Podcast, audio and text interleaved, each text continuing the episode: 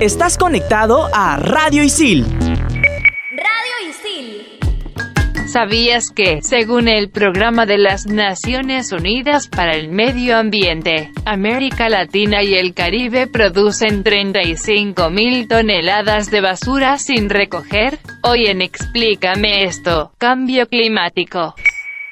Bien, para terminar la clase, ¿alguna pregunta, chicas y chicos? Sí, yo. ¿Es mejor el vacío de la vida o la vida eterna después de la muerte? Ajá. Yo tengo otra. ¿Vivimos en un sistema económico y social de esclavitud moderna? Ya. Si existen las realidades paralelas, ¿cómo sabemos si estamos en la realidad o la paralela? ¿Qué? Y cuando quieres dejar de pensar en algo, ¿estás pensando en dejar de pensar en algo? Ok. Bueno, estoy seguro que para todo esto hay una explicación. ¿O no? Aquí empieza Explícame esto por Radio Isil.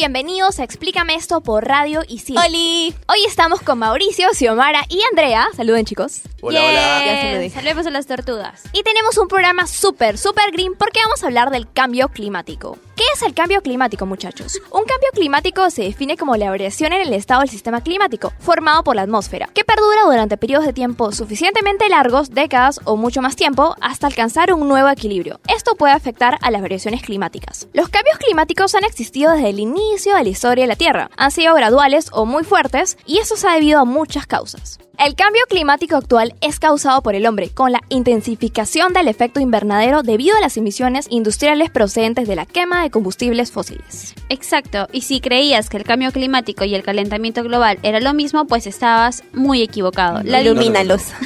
la diferencia es que el calentamiento global es la causa del cambio climático, es decir, el aumento de la temperatura del planeta provocado por las emisiones a la atmósfera de gases de efecto invernadero provoca variaciones en el clima que de manera natural no se producirían. Cierto es que el principal responsable del cambio climático es el ser humano El y sus hombre emisiones siempre. de gases de efecto invernadero que calientan el planeta. El más conocido es el CO2, causante del 63% del calentamiento global, pero existe también el metano y el óxido nitroso. Una de las principales causas es el transporte contaminante, que el 40% de las emisiones provienen de coches, camiones, furgonetas, autobuses, incluso de embarcaciones acuáticas o aéreas. Tenemos también la industria química y la petrolera que son las principales causas del cambio climático. Y además, industrias como la de los colorantes, PVC, del cloro o de la metalurgia generan gran cantidad de residuos altamente tóxicos. Otra causa del cambio climático es la generación excesiva de residuos. Según la página oficial del Programa de las Naciones Unidas, la ONU Medio Ambiente, un latinoamericano promedio genera un kilo de basura al día, la que consiste en un 60% de envases y bolsas plásticas. La agricultura y la ganadería no siempre son sostenibles. Cuando el sistema en el que éstas se basan implica la deforestación de grandes espacios para generar amplios campos de pastoreo, también es sinónimo de que este gran ganado va a generar una gran cantidad de metano. Hay un dato curioso, Sigo, que si la población consumiera la mitad de carne que consume, estaríamos ahorrándole al planeta Tierra entre un 25 y un 40% de emisiones de efecto invernadero. Por supuesto, por el gas metano. Tal cual. También el derroche de energía, que es básicamente la larga lista de cosas que nosotros podemos utilizar para ahorrar energía, como no dormir con la televisión prendida, como poner un ejemplo. Exacto, y como consecuencia mundial podemos observar que fenómenos meteorológicos extremos son cada vez más frecuentes e intensos, como las olas de calor, las sequías, incendios, ciclones, incluso inundaciones, ahora serán cada vez más acuciantes. También, y debido a su ubicación, en menor grado de desarrollo y mayor exposición a los fenómenos meteorológicos, las comunidades más pobres son las más golpeadas por el cambio climático, a pesar de ser las que menos han contribuido a la crisis climática. Se calcula que la mitad más pobre del planeta es responsable de solo el 10% de las emisiones de carbono. La propensión a los desastres naturales, incrementada por los efectos del cambio climático, se traduce en continuas pérdidas de cultivos, ganado, infraestructuras y hasta incluso vidas humanas.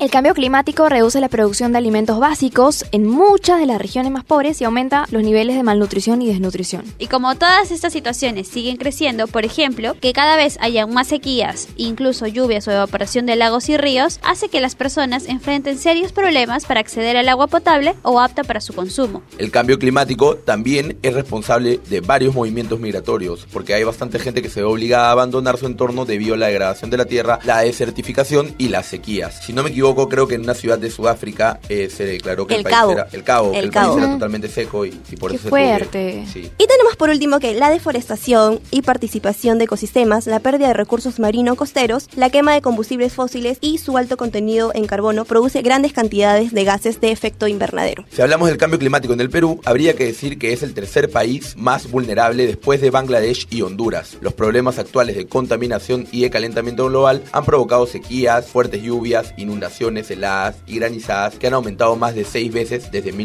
1997 hasta el 2006. Claro, por eso dicen que el clima está loco, ¿no? Sí, bueno, también huaicos, ¿no? Todos los que han pasado en el país. Claro, que causados afectan- por el fenómeno sí, del niño. Que destruyen las carreteras y, y- y generan todos estos problemas también económicos. Uno de los efectos también muy importantes es la desglaciación. Justamente el glaciar Pastoruri se redujo 490 metros en 5 años. Y bueno, hay otros lugares también afectados, no solamente a nivel nacional. Tenemos, por ejemplo, las Islas Galápagos en Ecuador, ubicadas en el Océano Pacífico, afectadas por el fenómeno del niño. Y los animales que viven en este hábitat tienen que migrar a otros lugares dañando su reproducción. Otro lugar afectado es el Mar Muerto, que es el, el mar más salado del mundo, que incluso la salinidad está tan alta que provoca que las personas pueden flotar. Uno de los lugares más afectados, indudablemente, es la Antártida, que ha disminuido considerablemente los glaciares de tener 14.5 millones de kilómetros cuadrados a solo 4.1 millones. Las especies que habitan ahí sufren las consecuencias, lamentablemente, como los pingüinos y los osos polares que tienen que tener esta lucha día a día para no extinguirse. Uy, los Sí, Ni siquiera cómo alimentarse, Ni porque siquiera cómo el calor ¿no? hace que haya menos peces todo, o sea, también. Exacto. Y regresando un poquito hacia nuestro continente, tenemos la Amazonía, que es el bosque tropical más extenso del mundo, donde los ríos fluyen por más de 6.000 kilómetros.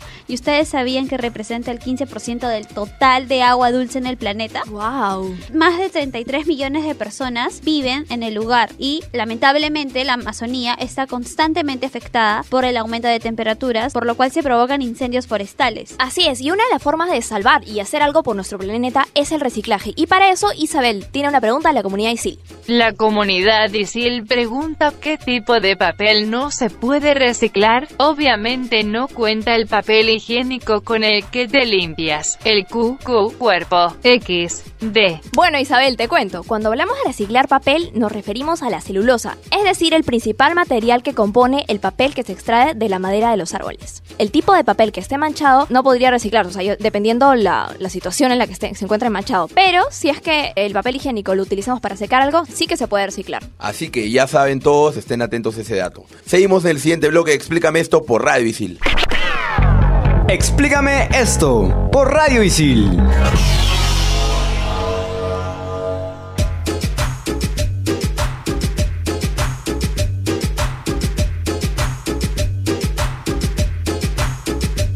El actor Leonardo DiCaprio dijo sobre su lucha a favor del medio ambiente.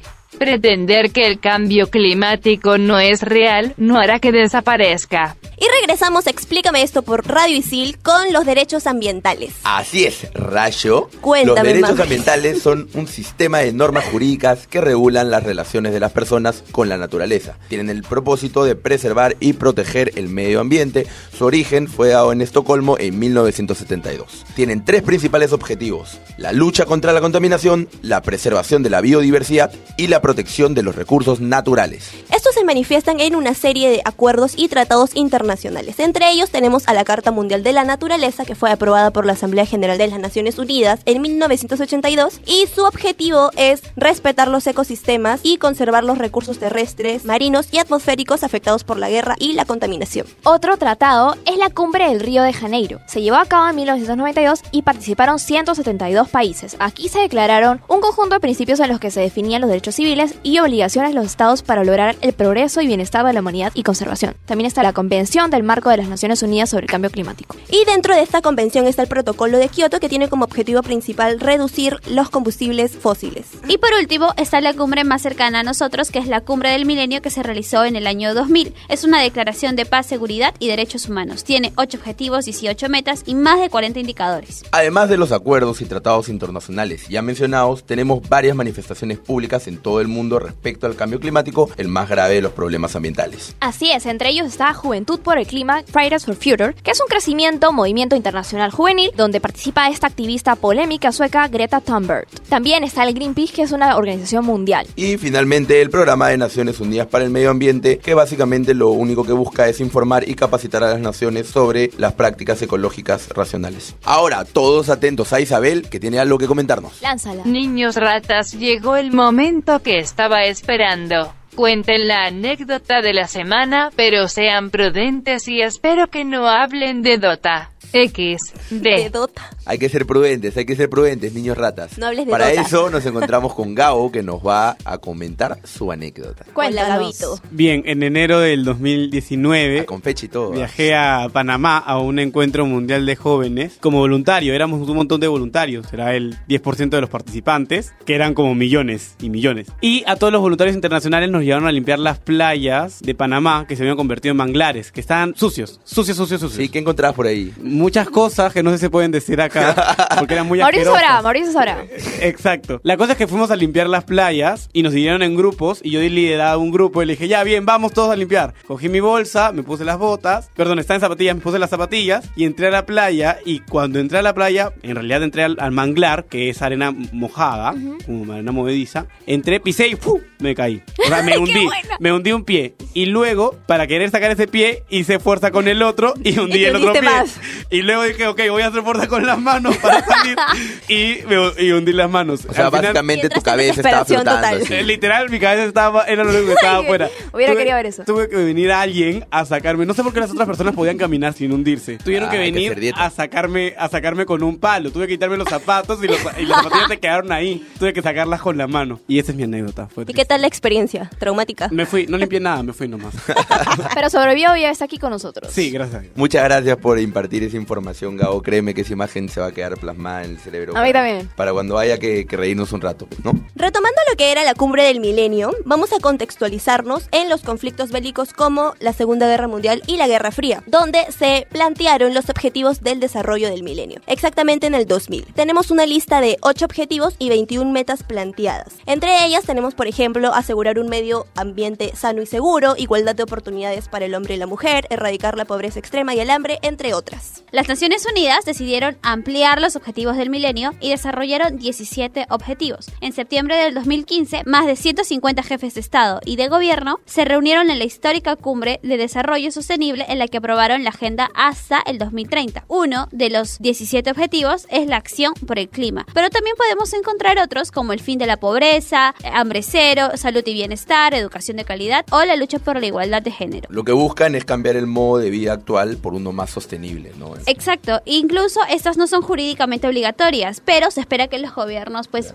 hagan su chamba y pongan de su parte. No hay que pensar en nosotros, sino en las generaciones que vienen detrás, Exacto. ¿no? Nuestros No agotar todos los Todo eso. recursos. Para entender un poco y contextualizarlos mejor, ha venido nuestro querido y especialista Gabo Villafuerte para comentarnos series que podemos encontrar en Netflix. ¿Cómo estás, Gabo? ¿Qué tal? Hola, gente. Siento que he estado acá antes. No sé por qué. Tal vez contando una anécdota, no lo Ah, sé. fácil. Puede, Puede ser, ser. puede ser. Les traigo cinco documentales que pueden ver. No sé si alguna vez lo han visto. Si lo han visto, me lo comentan. Yo sí. ¿Quién sabe? A ver. Para Netflix and chill. ¿Cómo sabes, cómo sabes qué, qué documentales voy a hablar? La de DiCaprio, pues la de DiCaprio. Ah, Por ahí ah. he leído tu pauta. Bueno, empecemos. La primera es Terra. Terra es un documental de 90 minutos que explora la gran diversidad de la vida. Esta busca que las personas abran los ojos frente a un problema al que todos tenemos que hacerle frente para que consideremos que el planeta tiene recursos limitados y tenemos que saber administrarlos. Por supuesto. Luego está Aunque sea tarde. En inglés, Before the Flood.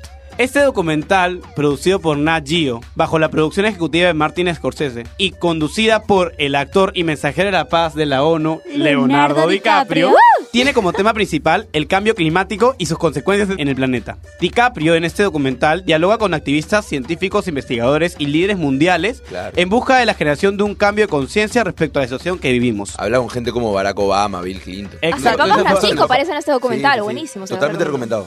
Un océano de plástico. Este es un registro audiovisual de 90 minutos que revela el grave impacto de los desechos de plásticos en las aguas marinas. Cómo afecta esto a la fauna y al ecosistema marino y cómo perturba también a las comunidades. Es más, en este documental se registra a más de 20 localidades del mundo afectadas por la presencia de este material en el océano. Ya saben, no usen cañitas. Luego está Cowspiracy, producida también por Leonardo DiCaprio. Aquí postulan que la industria ganadera es la principal causa del calentamiento global porque es la responsable de la mayor emisión de gases efecto invernadero invernadero a nivel de industria. Genial, Es la causa ¿no? principal de la deforestación, del consumo de agua y la contaminación de la tierra. Así como lo dices, Mauricio. Y luego está En Busca del Coral. ¿Sabían ustedes que en los últimos 30 años se ha perdido el 50% de los corales del mundo, los cuales albergaban el 30% de las especies marinas? No, pero No, si pero lo dices lo así y dices que están mal, es preocupante.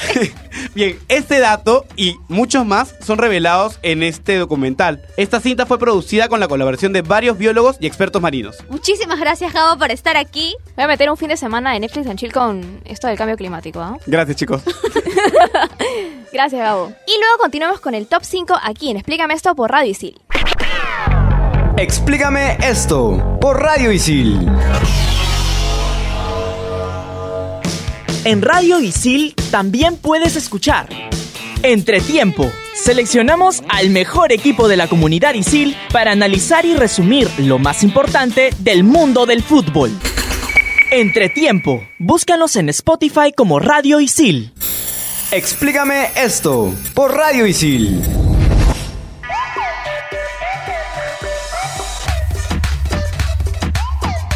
Regresamos en el tercer y último bloque Explícame esto por Radio Isil con el top 5. Para eso nos encontramos con Kimberly. Hola amigos, ¿cómo están? Soy Kimberly Paredes y en esta oportunidad tenemos cosas increíbles que provocará el cambio climático. Top 5. Top 5. Top 5. Las alergias van a empeorar. Si son de las personas que sufren de alergia en la primavera, probablemente deberían almacenar medicamentos. Las temperaturas más cálidas también significan temporadas de floración más largas y más tempranas para las plantas, lo cual provocan alergias. Así que, amigos, si son alérgicos, preocupémonos un poquito más en cuidar nuestro medio ambiente. Top 4. Los animales se harán más pequeños, amigos. Uf. Sí, exacto. Tengo más oportunidades. Exacto, amiga. qué pena. Exacto. Supervivencia.